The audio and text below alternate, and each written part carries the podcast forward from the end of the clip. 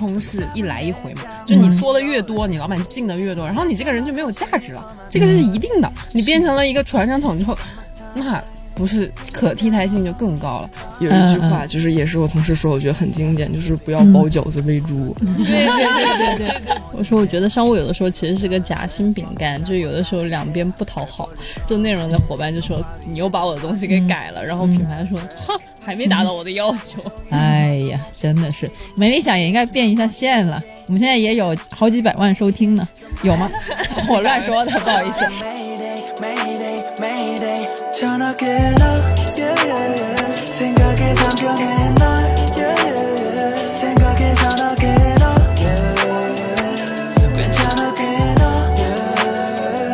Hello，大家好欢迎收听美理想编辑部。我是林兰。你笑什么？我是嘉瑞，我是乔木，我是佳俊。我还想唱一首小歌，就是那个噔噔噔噔噔噔噔噔。你好好唱好不好？这一期我们把乔木又薅了回来，然后家俊也顺利从飞行嘉宾变成了落地嘉宾，落地嘉宾。盖房子了。然后副总呢，依旧是繁忙于他的日常，然后因为有那个地位的那个叫啥，就不能经常的下来，偶尔还是会回归一下的。大家就是不是老要催了，就当成一个盲盒礼物。你看一下，下期说不定就有了呢。我们今天要聊的一个话题呢，就是甲方乙方二点零。就如果有熟悉美理想的朋友，知道我们在大约一年前或者是大半年前，反正一年前一年前吧，有聊过一些甲方乙方，可能是因为大家的吐槽都是真情实感，就效果还挺好的。对，然后经 经过这一年之后呢，又累积了，哎，又累积新的素材新的素材，然后就想着，嗯，是不是是时候来一个二点零版了？所以就有了今天的这个局。我们今天的这个布局差不多也是有两位乔木跟我，可能就是做负责内容方面比较多，佳俊跟佳瑞呢就是负责可能商务方面比较多，可以这样理解吗？这个定位，但我今年也有一点点变化。那这叫一点点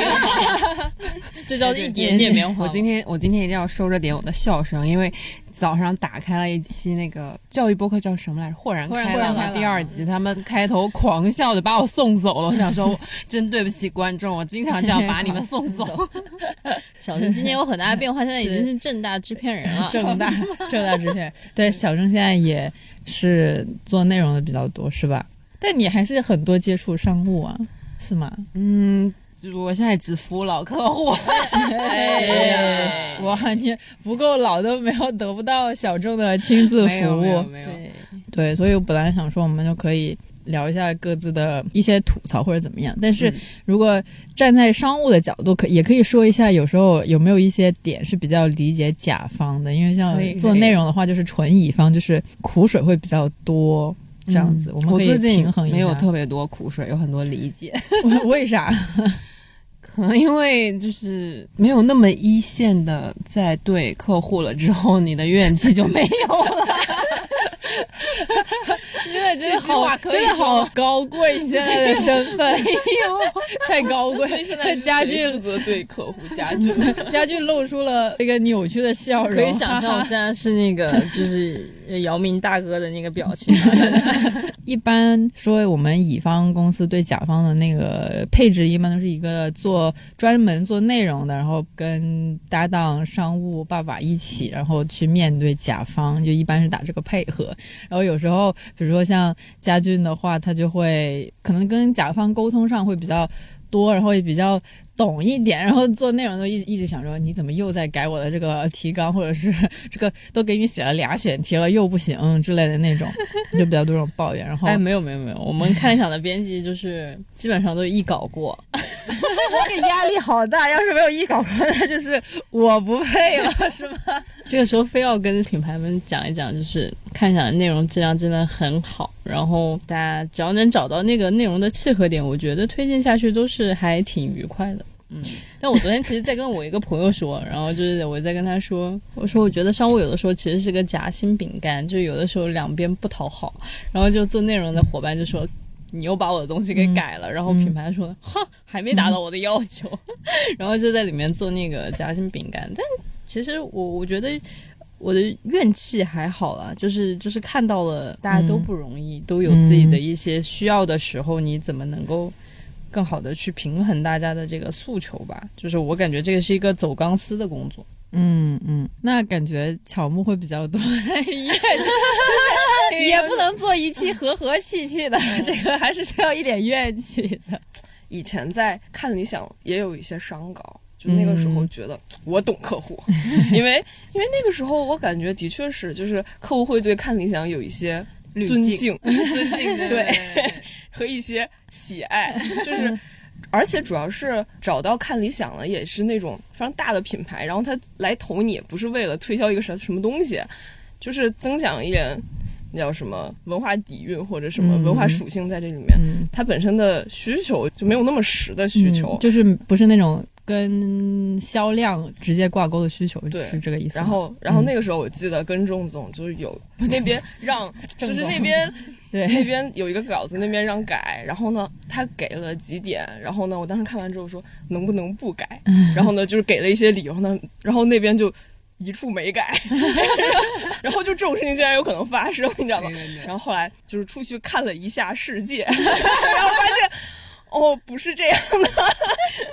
主要是看理想，咱们商务他会跟一整个案子嗯完全跟完，他会直接 all in 在里面，然后他会知道这个案子就是你想要做一个什么主题，然后品牌那边是要有一个什么主题，就是感觉还嗯看理想这边的内容会被保护的还挺好的，但是有的公司，比如他一个商务可能同时会在四五个案子里面，当然那些案子可能都不是同时在执行期了，有的在前期，有的还在。还有的还在谈判，不是吗有的还？在继续。主主要是他就会他就会很忙，就他可能也不是工作不认真，不想理解这个案子，只不过他是真的顾不到。然后呢，就会出现一些客户让你改，他觉得客户说的也挺有道理，然后跟你说你改吧，然后你就会有那种。婆媳剧里面那个媳妇儿的那种感觉，就是你到底跟谁是一波的？你到底跟我是不是自己人呀？然后你怎么向着他们？咱们到底是不是一个公司的？你增加我的工作量对你来说有什么好处？太好笑了。撕心裂肺的呼喊呼嚎。嗯对对对，然后因为商务跟客户在那个大群里面，内容也是在的，嗯但是你会知道，就是一些沟通的问题，主要还是让商务来。商务去看，然后你在那里面只是为了防止就是多层沟通有一些信息损失嘛。但是吧，有的时候客户提出了一个非常无理的要求，然后你就会发现商务在眼看着你的商务大哥没有帮你挡回去，对，眼看着在那里和稀泥，然后你就想出去说话，但是你哦，我不能说话，因为我是一个媳妇儿，我没有说话的资格，然后觉得好痛苦。太好笑！我是一个天哪，我觉得这个段子是能被抄上去的程度可以爆灯。太好笑了！我是没有上桌的资格，我只能在旁边默默的旁听。做完饭之后拿剩菜在角落里面边吃，然后听到他们评价这个菜有什么不行，嗯嗯，我也觉得是。气死了，在角落拿着那碗饭，气死了！哎呀，这太好笑了。嗯，这个画面请设设计老师设计。那你现在因为感觉做这种乙方做久了，你就差不多就会逐渐的从一个对内容特别有有坚持的人，逐渐的变成一个行那就这样吧的那种人。你有你有这样的趋势吗？还是会偶尔想要坚持一下哎？呦，我爸都说我最近脾气变好了，我说是因为我整个人都变乙了，就是一粒一粒一粒，干什么都一里一气的。然后你知道，有的时候就是在进行工作对话的时候，然后插入几个私人对话，你没有反应过来，就说下意识一里一气的就会后面。好的哈，谢谢，对对对辛苦了。对对对。然后有的时候在那种私人群里发什么，然后呢，我朋友回复我一个一，然后我当时他还在一，我特别讨厌别人回复我一，我感觉这个很互联网哎，对，嗯，嗯，回复一是什么意思就是收到的意思收到的意思。啊？是吗？就表示我看到了，但是并不是说接下来怎么办，就是但一般你你直接说一个收到，不是也费不了你三再打两个字就一个一，哦？我觉得可能这也是那种什么互联网时代，就大家要节约时间，然后而且，但他又要显出一个，就一般就可能是发通知，或者说老板发话了，然后就下面就一串一这样，就你不能漏掉，就是你必须说 OK，我看到了。嗯哦然后，但你也不要浪费打那收到的那时那种我有经历过，但是我们当时回复老板都是收到收到收到，就是还是没有人敢回一的那种 是一个内容公司。啊！对对对对对，对对那种公司，哦，原来如此。我之前听呃发一都是什么什么剧本杀里面问有没有人一起，然后就是回一。看来我还不够乙，我还没有乙到，我也不知道原来是一就是表示收到的意思。哎，刚刚草木在说那个，就是他自己在工作和那个私人对话里面转换不过来。我刚刚突然想到另外一个角色，嗯就是比如说他如果是甲方平时，但他对他老板也以理以气的，然后但是他对乙方又是属于那种假里假气的，你就是 他每天就在各个对，在每个身份当中不停的转换。假里假气有什么？一般是咋说话的？我觉得很厉害的是那种，请把这个换掉，逗号，谢谢，句号。然后就是你根本都他不给你留任何的气口跟他去 argue。嗯，然后这是我见到的那种比较难参与进去的那种，然后其他的可能就更多的是，哎呀，我们觉得这里要再再加点什么呀，然后这样会更好啊，然后还有一些就是感觉上情商比较高的甲方，就是我们也理解你们对内容的诉求，但是呢，我们就是大概会有这几种套路，但我觉得最难就是来来回回的还是前面那个逗号，谢谢句号，然后嗯嗯嗯嗯嗯。哦，我还遇到过那种，就是你内容已经做完了，然后他提出修改意见，然后他那个修改意见是一个一百八十度转折的修改意见，不是那种九十度转角，是一百八十度。哎呀，我就觉得没有办法接受。然后呢，现在的分类都好明确，九十这是一个九十度的建议，这是一个一百八十度的建议 有。二百七就是的吗？它是一个向后转身的意见，然后就哎呀，就觉得这个接受了，就是后面就完没有办法再继续下去了，嗯。然后就只能就跟他拉一个腾讯会议，然后拉一个腾讯会议。来 拉一个腾讯会议，就是让我们商务去，但是不放心商务，害怕他吵不赢，然后呢，最后又派了一个内容，然后呢，还有一个内容想帮着吵，还有一个内容，最后出了四个内容，一个商务跟对方一个甲方在那里 拉会议，真的就是苦口婆心、循循善诱，像洋葱一样一层一层一层剥开他的心，发现最后他为什么提出那个一百八十度的。转折，嗯然后他就他最后他也被我们他被我们说崩溃了，他不想再跟我们继续，他就说这是我们老板的意见，我也不明白为什么，你们去做吧，求求你们。哦，就是哎洋葱一层一层剥开，发现最最终核心是老板的意见。这个真的是大家不都这样吗？就说这是老板的意见，或者是上面的要求，然后就没有办法 argue 下去了。哎，反正去年我们跟某品牌合作的时候，就会 经常最后会有一些东西是可这样可这样的，但是他一旦把老板拉出来，就你就是如果是我听到这种反馈的话。我首先是会对这个人产生非常非常大的质疑，嗯但是我的质疑又没有什么用。后来我就好，那你要不下次叫你老板来跟我对？我真的很理解，就是特别是那些在大厂的朋友们，他们真的是一级一级压死，嗯没有任何余地。但是你在做创意、做内容的时候，每个人的品味都不同，但是应该是我是觉得有一条线。然后你的老板如果就是真的恳请各位，你还是要带脑子，但是你又不能跟他们说你要带脑子，因为他们那个状况之下不能，嗯，你知道吧？我觉得我对这件事情我有一个自己的理解，就是我觉得太多人他其实生活在一种习得性无助的生活状态当中，他就觉得可能他一开始工作的时候还是非常有朝气，然后觉得我要做很多事情，嗯。然后但是不断的一次一次的被打压，他就会觉得，哎，我就是个传声筒，所以他就不想再去那个，然后。如果你作为他的合作方，然后你跟他说你要带脑子，他就会觉得非常的愤怒，嗯因为他本身是带过脑子的人，然后现在变得没有带脑子，然后他就觉得我本来也不想这样，然后你还来指责我。但是我的经验来看，就是我至少工作了这五年多，全部都在对甲方嘛。我的判断里面是，只有带脑子的人，他才能真的走到最后，不然他就你就只有离职这么一条路。因为你和你老板的那个沟通是一来一回嘛，就你说的越多，你老板进的越多，然后你这个人就没有价值了，这个是一定的。你变成了一个传声筒之后，那不是可替代性就更高了。我真的是眼见着我和一个关系比较好的合作方，他就是带着脑子一步一步走上来，我们我们就是一步一步这样长起来。就是我入职的第一天，我的那个小的领导就跟我说，说你要做老板的脑子，你不能做他的手。嗯，然后这个事情就贯穿了我整个的职业生涯，虽然我现在没有做到，但是就是你现在是什么老板？我我不知道，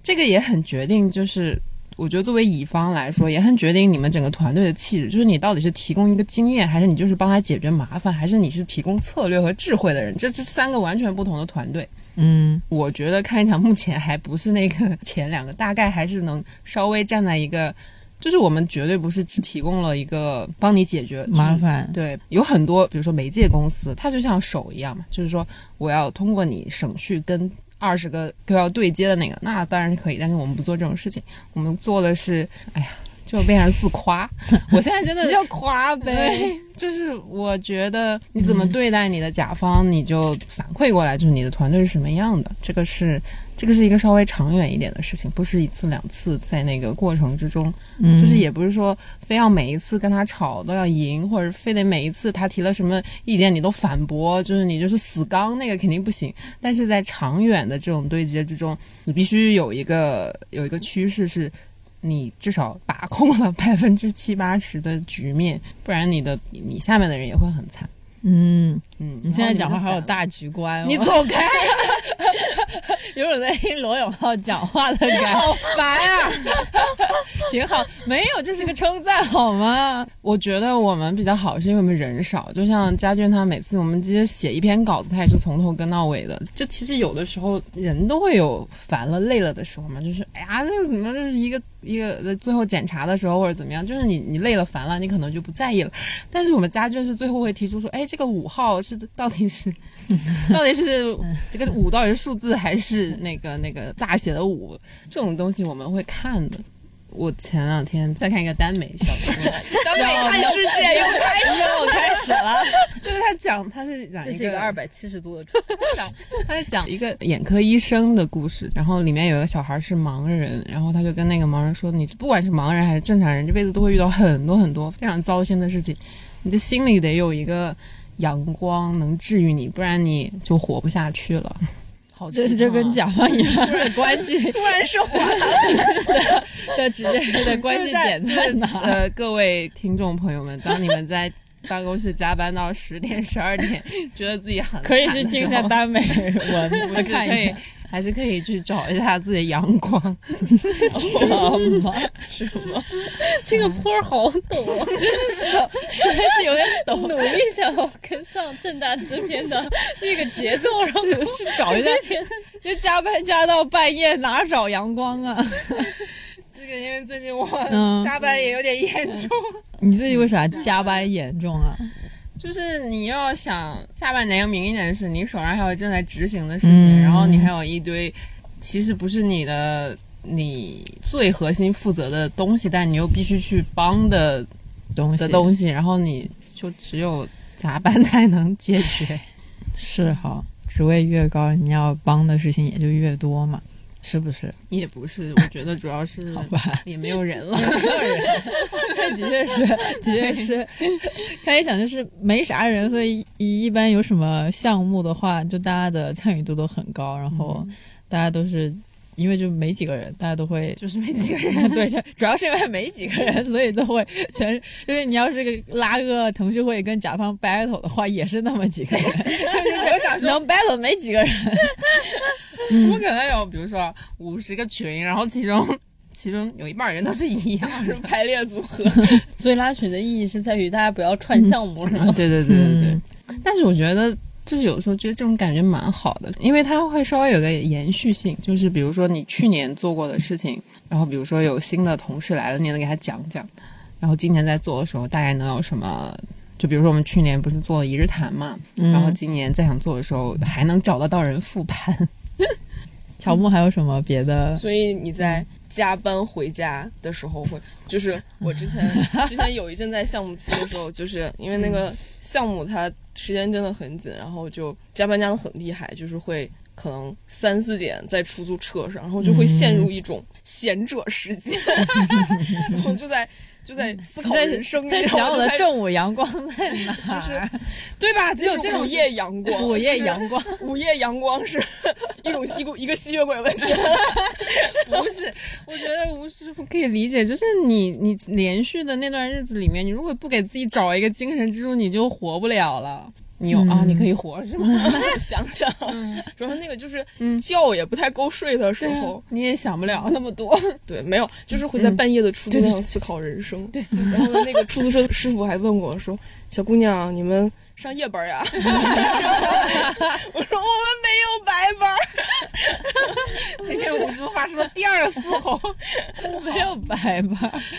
哎，我以前就是就是那么晚下班的时候，我会把那个行程发给他们俩。我想说，你现在都不发了？对，因为就是也不会有什么事情。尤其是做内容，就是虽然叫内容商业化吧，因为其实商业化它是给你投了钱，就会让你有一个机会去做一些可能你平时没有这个钱或者没有这个机会做的事情。是就是你是想做一些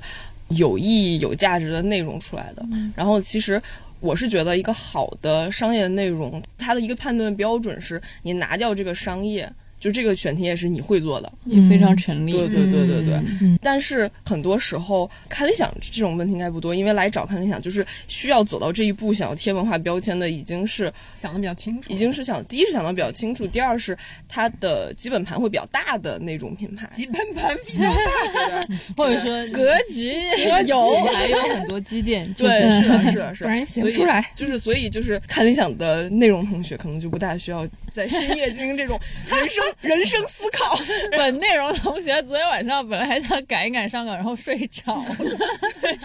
但是呢，很多时候因为你做内容，你有了这种惯性思维，就不管来什么品牌，你都想给他塞一点你的私货，就觉得啊、嗯我想给你好的东西，你怎么不想要呢？然后你怎么你怎么就是觉得它不好呢？你怎么不识货呢？嗯但是。现实情况是，很多品牌，就比如一些初创品牌，就比如一些刚打开市场的品牌，他不想要也要不了，嗯就是他承担不起这个话题。就是一些初创品牌，他可能只想让别人知道我某一个我的最好的那个王牌产品，它的它的诉求就是这个。还有一些就是已经有一些市场的品牌，它的感觉就是说想让你给我已有的品牌概念做一个升华、一个提炼，让我的这个品牌概念能覆盖到我的更多产品。然后你就是第一个，你就需要帮他做一个拎的工作；第二个，你就让他就帮他做一个翻译的工作。就是你做更多，就是你你掏心掏肺的放进去一些私货，人家说嗯，怎么有这些私货？人家不想要。然后包括就是之前啊，这已经不是内容层面了，是更加可怜的设计同学。是我们前面有一个项目，是我们前面有一个项目，它是给一个电商品牌，但是它的项目内核其实是很大的。嗯然后它是讲奥运，是讲一个很大的时代议题。然后我们找的设计就是，他就说你都要做一个时代议题了，那你的那个美术就这方面要跟上呀。然后他就做了一个，就相当于还是那种有一些设计感，有一些比较符合，你会感觉到是有一些宏大的这种海报。然后呢，甲方那边就怎么改都不满意，怎么改都不满意。然后到最后也是一天凌晨，设计跟我们还都在公司。设计就被逼疯了，他就把那个海报的背景开始换一些荧光色，荧光紫啊、荧光黄啊、荧光粉啊、荧光绿啊、荧光红呀。然后呢，我们另外一个内容同学就在旁边拍摄他的屏幕，他就在那里切换颜色，然后拍出了一个视频，就是那种。呃，你随机截屏就会获得一个你的幸运颜色，然后他就把那个发给了我们的商务，就相当于他其实他在反讽商务，就是说你怎么这种需求你都拦不住，啊这这些改动都会到我们这里，我们已经被逼疯了，我们没有办法。然后客户商务超开心。然后没有，当时商务可能也是睡不够，他没有意识到那是一个反讽，他把那个发给了客户，然后最最离谱的是，客户从中截屏了一个荧光紫，就是他切换的非常快，我都不知道他是怎么截下来的，嗯可能只是随机截下来一个他的幸运颜色，发给我们说，我觉得这个不错，然后最后就按照那个荧光紫做的。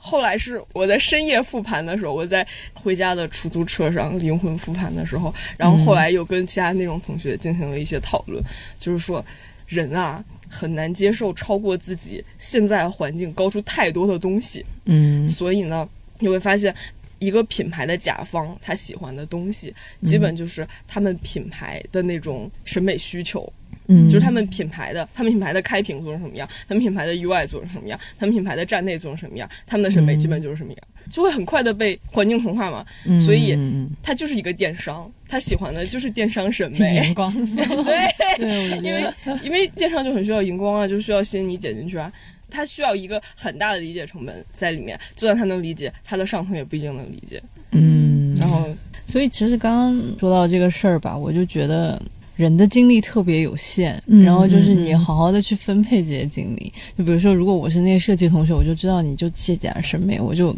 一开始可能就不尝试我的那个才华在这里了，就是 要有一句有一句话，就是也是我同事说，我觉得很经典，就是不要包饺子喂猪。对对对对对对对对对对对对，是啊。就比如说，比如说，可能来一个活儿，你第一个判断就是这是可以做作品的，这是就是一个活儿，然后你就以不同的态度去对待它。你就先看这是人还是猪，还是，然后我对症下药。哎哎哎哎，我没有啊，我我那个对甲方经验其实很少，我就一般我都是躲在后面的那种，所以我也不知道他是人还是猪，我都是那个我都是就这样，但是我的确是挺。怎么说？刚才有说到甲方的那些态度之类的，就是在我为数不多的跟甲方接触的那个什么里面，我有时候反而是希望他们把话给。就是说清楚吧，我不管你是人是猪，就是你想要咋样，那你就是明说。就比如说，有时候他们会觉得说这个东西太浅了，那那但是有的甲方可能也是比较好一点，那他们就会先跟你讲很多 关于这个品牌的故事，然后最后落点就是觉得现在这个选题有点浅了或者怎么样。其实我可能会更希望，那你就直接跟我说好，那我就就是可以省了你。讲你自己的东西的时间，然后我也省了去听你的时间，然后我就可以再出一个比较好一点的东西。就是我其实 prefer 甲方就是说话直接一点的那一种。但是很多时候甲方说话不直接，是因为嗯他也不知道自己想要。这是不是点出了第二个最 重要的部分？Sorry，就是比如我们之前有一嗯个脚本，然后甲方一直说。觉得不够炸，我们想那种炸翻天的故事。什么是炸？啊，什么是炸定义一下炸翻天。对，然后呢，中间经历了很多磨难，就是比如你把那个故事，然后就把那些最狗血、那些反转的点给拿出来写，然后他还是觉得不够炸，然后到最后又经历了很多 argue，进行了很多吵架，最后发现他是嫌那个人太素了。就可能他也是跟你一轮一轮的 argue 之中，他终于哦，原来我是觉得这个人太素了这。是最后他们老板提出来的，就是他复叫盘人太素了，就是觉得这个人没有知名度，嗯觉得人没有知名度，就是你怎么改他的故事的，甲方都不会觉得炸的，嗯是因为他本身就不认识这个人，对这个人的性故事他不感兴趣。你说他就是死而复生，他都不会觉得炸，真的。对，有人觉得杜丽娘那个狗血的故事有什么可讲的？对，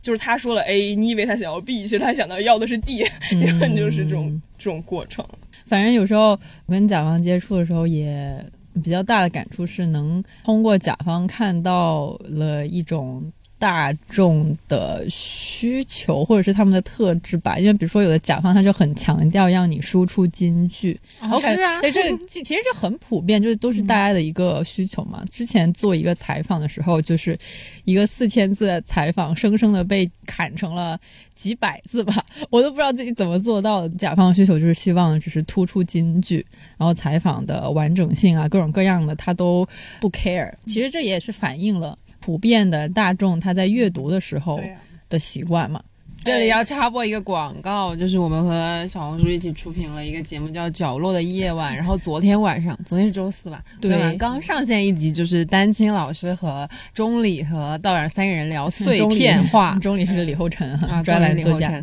嗯，对，陈丹青、李厚辰和梁文道三人聊碎片化 时代陌生的经验。哦，呃，还还抄袭了陈老师的书名。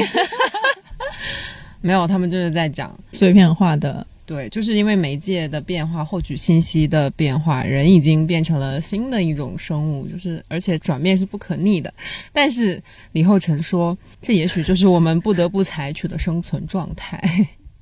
哇哦，厉害呀、我特别想说一个，这个、嗯。就是关于做长短的问题。对对对对对，嗯。就是包括其实很多平台现在，因为其实看理想本质上还是一个节目制作公司，不管是音频节目还是视频节目。然后我们是因为有盈余的内容能力，所以可以服务那么几个品牌每一年。那我们其实，在做节目的时候，我们就会发现，其实做平台和做内容的思路是完全不一样的。他们会在后台看数据，然后说，在我们这个平台上面的人只能看二十分钟以内的内容，然后他们看不了二十分钟以上，所以你们做的节目就只能在二十分钟以内。我们说好，嗯然后结果这个节目其实上线了之后吧，就是大家就觉得那个谈话其实非常精彩，然后在弹幕里面也好，然后在评论里面也好，很多人都说啊，这个时间也太短了吧，你们聊都没聊够。所以说，其实我觉得做内容的思路就是可能在做内容这个层面吧，就是还是听听就是经常就是每天都在一线做内容的人他的那个经验，我觉得是会更好的。然后包括其实刚刚懒妹说到的那个，嗯一个好好的采访被删成那个样子，然后他告诉你说我只要京剧，但其实他真的不太知道京剧到底是怎么产生的。京剧的产生，他还不是说他都有上下文嘛，没错，他不是今天我坐到你这里，比如说我跟乔木聊了两句话，然后你说他突然你互怼京剧，对，那个京剧其实真的是一个情绪慢慢慢慢在进入到那个过程当中，然后你突然灵光一闪，然后出来的那个句子，它不是一个就是像短视频脚本里面说来五秒一个包袱，十秒一个包袱，它不是那样的。就是如果作为一个采访也好，一个长的视频节目也好，它其实是需要前期有很多的情绪的烘托，然后其实包括嘉宾的选择都是很重要的。还有就是之前有伙伴来就觉得。我们做播客好像就很简单，四四个麦架架在那里就可以聊。我们确实是这样，好像就觉得做播客特别简单，就麦架架在这里，大家可以聊了。但实际上，真正他们在做音频节目、做播客的人，他们会嗯非常的在意，就是这个话题的选择，然后这四个人的搭配，然后他们到底能不能聊出来的东西，他们之间有没有化学反应，其实这些都是真正做内容的人他才会考虑到的细节。他不是说今天我把陈丹青聊到李厚成，还有谁谁谁，我们都觉得凑一桌了挺好的人凑一桌在这里就好了。他不是这样的，就是内容是完全有自己的一套逻辑。当然，这也反映了，就比如说很多时候跟我们合作的人，他没有相关的经验，你是很难让他在一席话之中去理解这件事情的。对对对对就真的得慢慢慢慢不断的去影响他。所以我现在变得耐心比较好的原因是在于，嗯我有的时候也会想，我要是学习一个新鲜的东西，我可能也很难一下子接受，尤其这个东西的逻辑跟我平时做事情的逻辑是完全相违背的的时候，嗯，那。我可能真的需要很多时间。这个人跟我讲很多次，细水长流，我最后终于。有看到一些结果反馈，比如说对。像视频节目的话，可能他们刚开始开始这个项目的时候，就是他们的确就只有数据自己的平台的数据作为最大的一个基础基，础，就调查数据之类的嘛。嗯，对，所以他们可能就会比较信那一个东西。理想的状态是这一季做完之后，那说不定呃，他们也看到有很多反馈说希望节目变长，那 maybe 可能以后的话就有变长的可能，就也是一个大家相互影响的过程吧。是是不是很理想这样说的？谢谢你呢。所以小红书那个节目虽然它比较短，但是还是值得一看的哈，可以上去看一下那个圆桌派平替。这个这个说法是谁说出来的？先，圆桌派平替。好像就是我们的正大制片，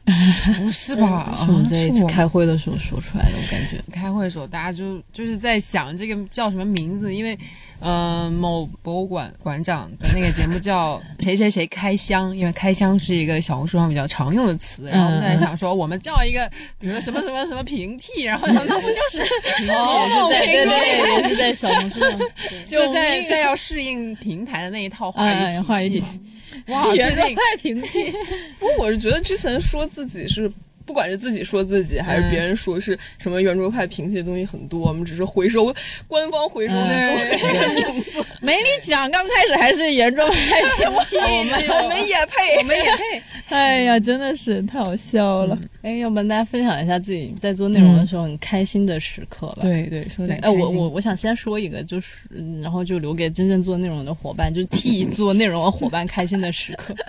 就是。我们最近就也说到那个小红书节目，然后我我就在翻大家的反馈，就有一个观众他就看到，就是看完了之后，他写了一篇观后感。就是我们的策划里面的那些小心思，嗯他都收到到。对，就是比如说，大家可能会发现圆桌派是有一个片头，然后大家很正经的坐在那里开聊，嗯，但其实我们这一次是创造了一个比较 casual 的，就是一个比较平易近人的这样的一个谈话，就是你感觉这些人就像你的朋友一样进到你家里面来，你已经坐在餐桌上了，然后这些人坐在这里，然后就这一个他是收到了，他说不像圆桌派那样比较正襟危坐，然后还有就是呃那个环境很 cozy，就是那些灯光，其实我们当时打光的时候，就是伙伴们花了很多的心思，然后包括插花什么的，就是反正一些这种小小的点吧，被收到了之后，我觉得做内容的伙伴就很开心。就我都就是一个做商务的，就是跟平台对接比较多，会参与内容的会，但我看到这种策划被收到，我就会很开心。那我就觉得你们肯定有更多的这种时刻。你有吗？啊怎么就到我了？没有，就是小红书这个节目不是你主要负责布景，负责一切，我今天负责布景。没有，我在小红书这里花的最长的时间就是前面找资料，后面改字幕。对，那个 希望大家多注意是一个非常无聊的工作。多多注意一下那个字幕有多么的精细。也没有啦，就是也是稍微看到了一个的地得的问题，但我没改，应该还好，就是眼都要瞎了的叫字幕，大概花了几个几十几个小时叫字幕吧。没想到当了制片人，然后在那儿叫字主要是因为没人，对，主要也是没有什么人。没有什么人。我最近比较开心的，就前两天比较飘的一次是那个嗯跟某平台负责视频的人聊了，就接下来的一些计划。然后呢，他是那种稍微有一点资深且懂内容的人，就是他懂内容不是说，呃，那种互联网的懂内容，他是他是那种真的懂文化的内容。嗯就是想的也比较清楚，然后跟他聊完了之后，他说了他的一些需求，然后我说了我这边的一些计划，然后就是真的一拍即合，觉得我们可以搞一个挺大的事儿。对，那天比较飘，就是星期三的上午，哦，嗯星周三上午，周三本周三，本周三上就是午，刚刚吃了大饼的整个，哎，下太多上头了。下半年有着了，不是明年有着了，因为你知道，就是我们是需要。做的同时再去想新的事情的，不然我我这个部门是运营不起来的，因为视频我都说让你帮我做 B 站，你又不做，不是，哎，我们我们下来再聊。就是就是就是它不像新媒体，你一篇稿一篇稿子，你就你就写就好了。嗯但是我们视频是个相对复杂，就是你如果这个季度没有下个季度的事儿，你下个季度就干不了事情，那我们部门可能要失业了。嗯就是每天背着说，哎呀，我还有两个人要养的那个压力。我们部门我还有两个人，要养 部门挺大。对对对，这个在看理想里面，好吧，也是最小的部门，就是那种焦虑。我前一阵特别焦虑，前一阵小李帮我去跑各个平台，然后我是好不容易把一个东西执行完了，我才加入他去跑各个平台，嗯。然后我上两周真的焦虑到我不知道怎么办的那种，怪不得这个甲状腺那个 不好了，不对对对。好了。就是前一天晚上大家睡觉的时候，我会想说，哎，我可以做一个这个这个这个，然后早上起来一想，哎，这个不行，就是你知道，就是反复反复反复，然后终于这周我死努出来了一个接下来的视频计划，然后我还没有给任何人看的时候，就刚好碰到了这个会，然后。老板也在场，但是我想说，反正讲一讲吧，大家都是熟人。然后讲了之后，发现，诶，好像还想的还 OK。然后嗯当当当然，他也提出一些问题，就是有些我没想清楚的部分。嗯，但我觉得还行。嗯，反正就是对吃了个大饼，好饱哦。吃个大饼，但是又马上进入，就是你知道，你长期在这个项目执行中，然后有一些东西稍微告一段落，或者是它稍微空出了一点时间的时候，你又会觉得很空虚。然后我现在就是想说，哎呀，嗯大饼怎么落实，感觉有点难。就它是一个，它会是一个非常漫长的过程，它不会那么快的开始。嗯就是我刚，我昨天晚上，我昨天还是前天刚跟小李分享完这个大饼之后，他马上问我说什么时候启动，我的心就拔凉拔凉。我想说，哎呀，这可能是明年的事情了。我不是下一句就问我说这是明年的事吗？那我还是挺好奇中视频这个事情又是什么时候开始流行起来这个说法？我其实有看一个行业报告，哎呀，嗯这就是一个上行业班干报的事情。告，对，就是其实研究了长视频和短视频，然后你会发现在这个视频行业里面，无论是长短视频，他们的那个饱和度已经达到了一个就是增速非常慢了。然后你这个时候还能有一些什么新的形式、新的花样提供给大众，这就是平台方他们想要去找到的新的产品形态吧。然后其实去年就有很多的平台都推出了这种。中视频，嗯，嗯当然，其实大家也都知道，就媒介一变，你的产品可以玩的方式也会发生很大的改变。就比如说谈话节目，它可能还是更适合长视频，三四十分钟。然后，但是比如说短视频，它可能就是属于那种特别三秒一个包袱，五秒一个包袱，那种叫做剧本类的。剧本类的，对对对对。嗯然后你没抖响，然后大家就给划过了。但中视频的话，就是大家都在摸索这个中视频怎么能让大家留下来，然后又能让大家持续的去看。所以说，其实就是在探索的阶段当中。如果你又有足够多的内容储备，你其实可以去想你的内容是怎么去适应这种新的形式。然后，如果你站得住脚了之后，就你就相当于是行业的领头羊嘛。嗯，大概是这么一个思考。我觉得每个平台对中视频的这个考虑。酷。刚才在聊什么来着？对不起。在聊最开心的事情。哦，谢谢。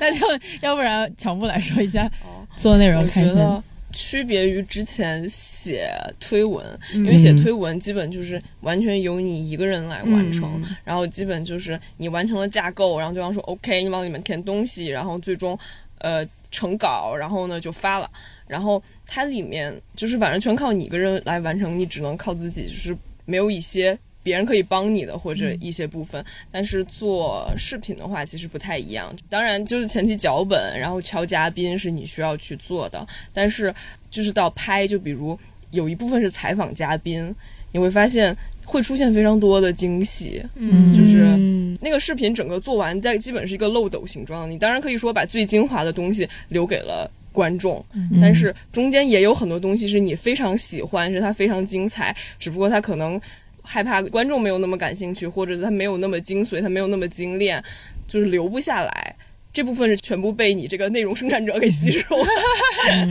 所以我觉得这些真的是就是还蛮快乐的。因为你想想，比如拍摄的时候，其实比如采访嘉宾或者前期跟嘉宾沟通，会有过那么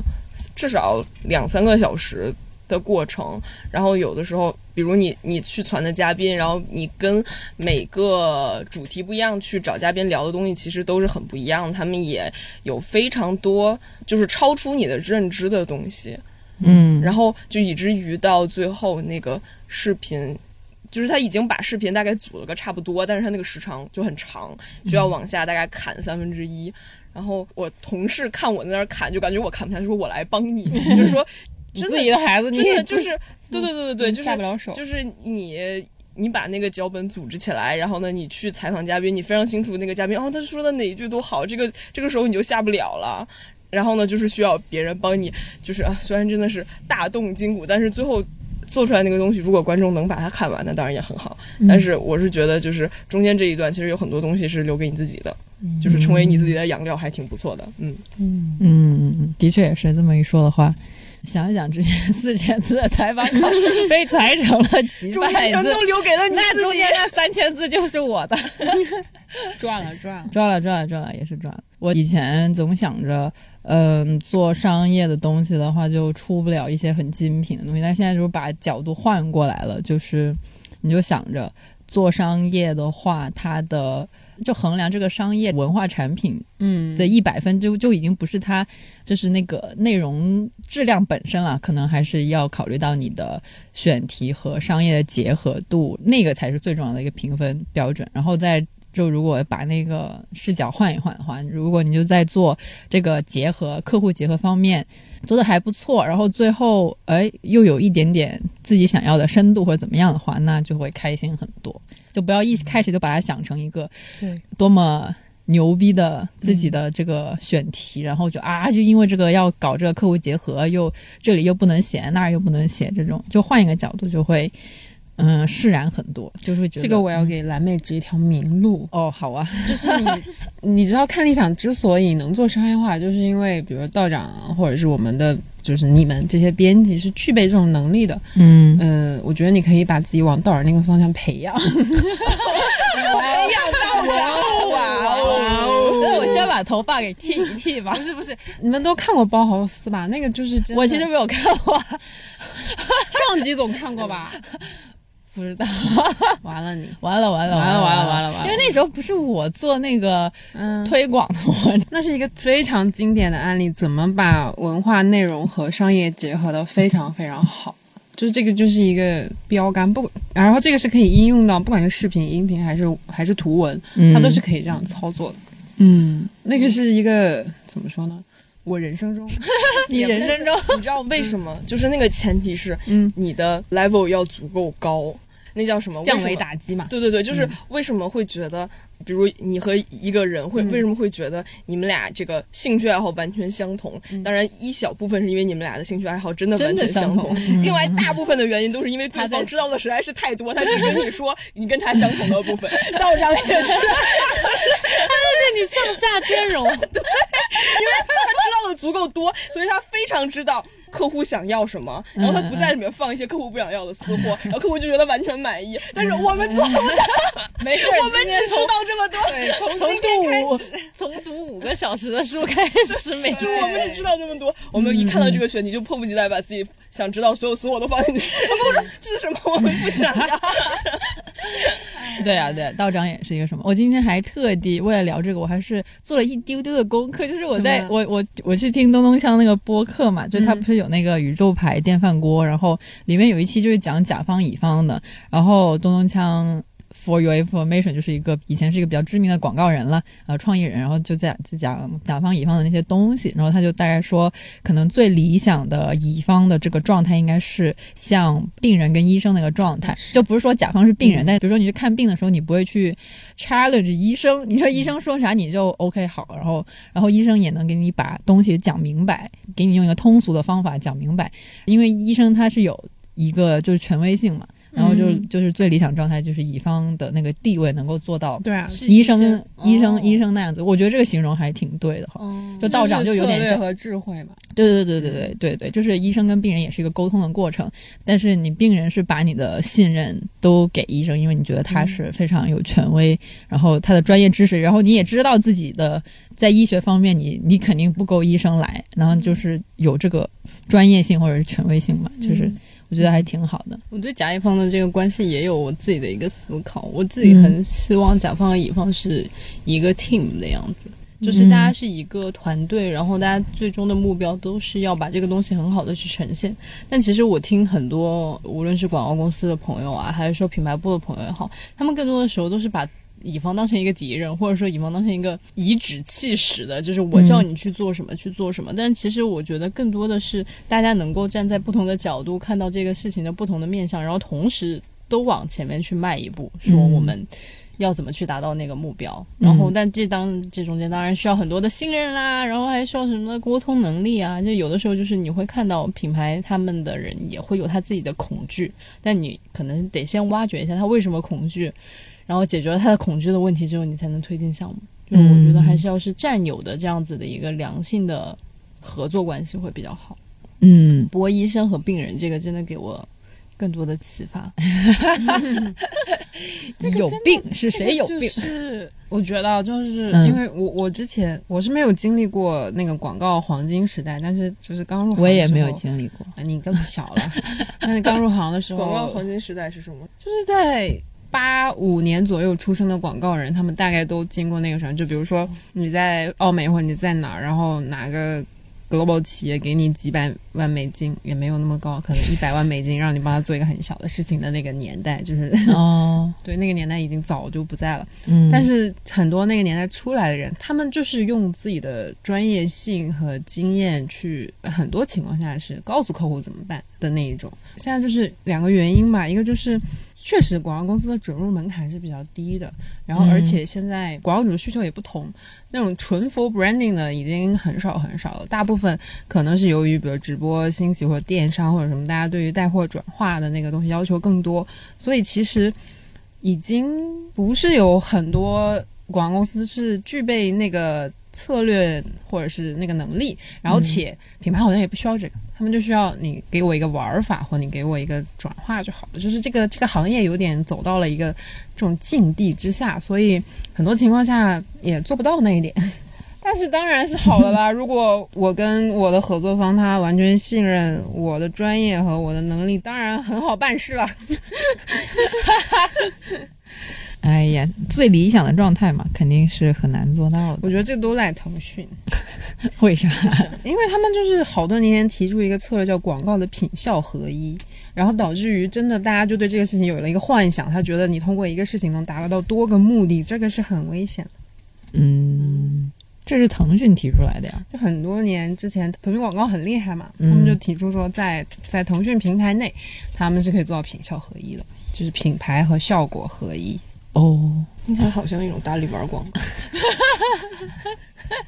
那种你说这个事情它的效用越高，我就显得越离谱。最后还有什么广告没打完吗？刚才打了小十分钟的小小红书节目广告，《角落的夜晚》哈，《角落的夜晚》。角落夜晚，角落夜晚。嗯，对对对。还有什么广告没有打吗？最近？B 站的那个节目什么时候上？B 站要到九月底了，让大家期待一下吧。对九九月头再打一个。对啊，现在九月头了。是这样，那个徐子东老师对我们非常宝贵的主讲人近期来到了内地，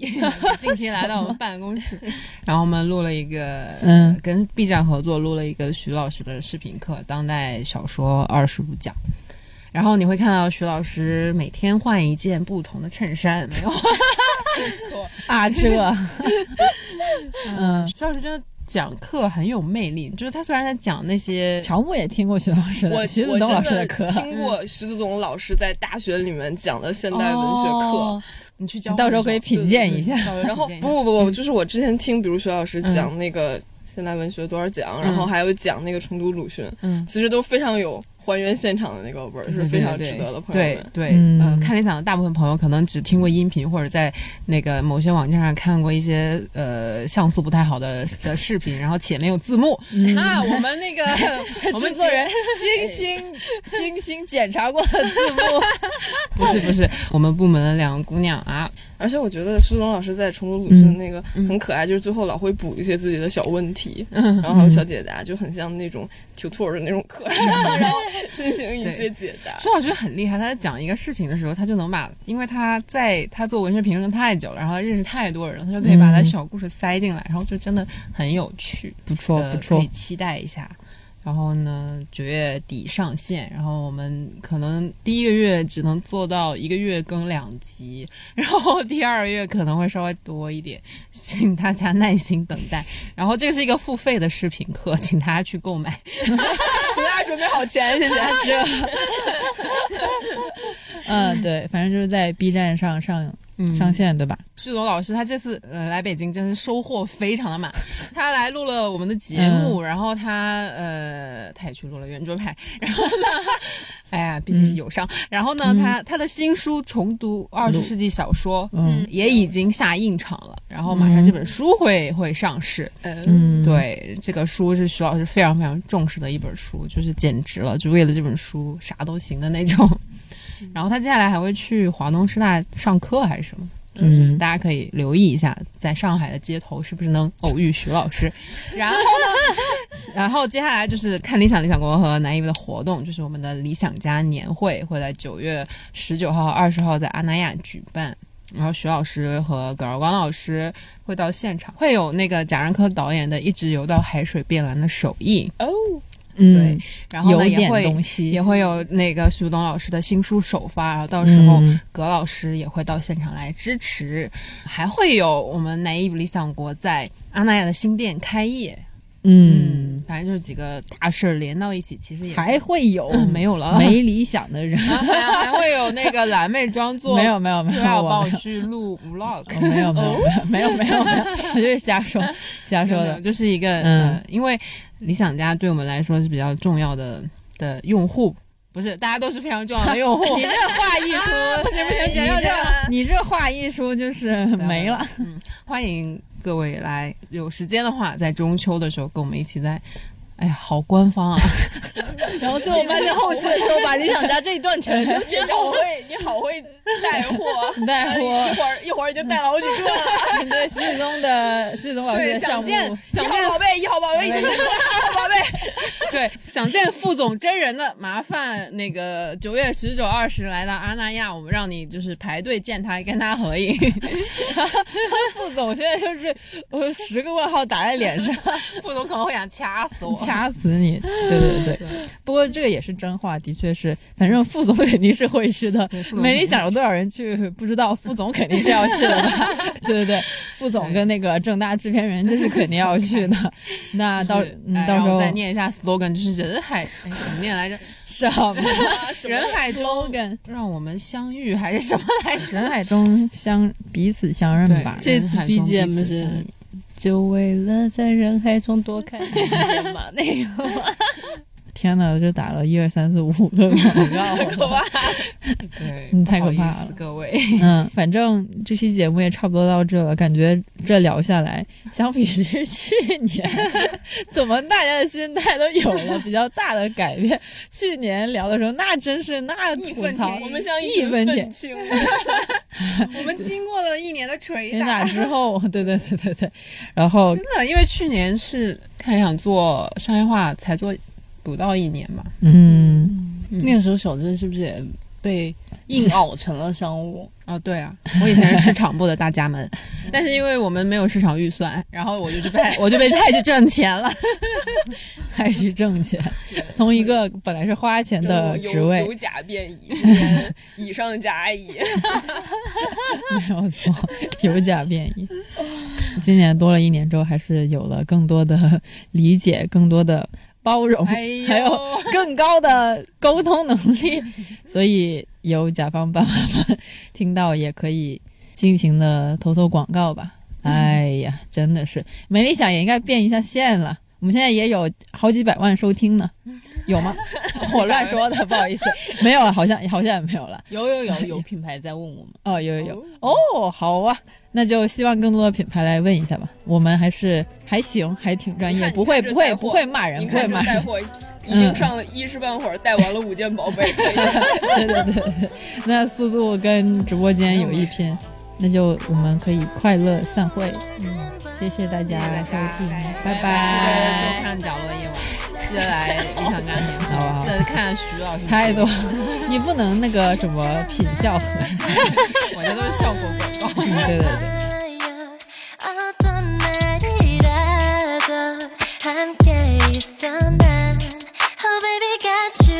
对对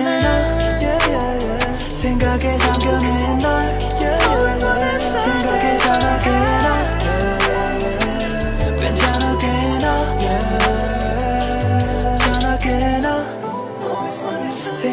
잠겨 맨날. 생각에 전화게 나. 괜찮아 꽤나.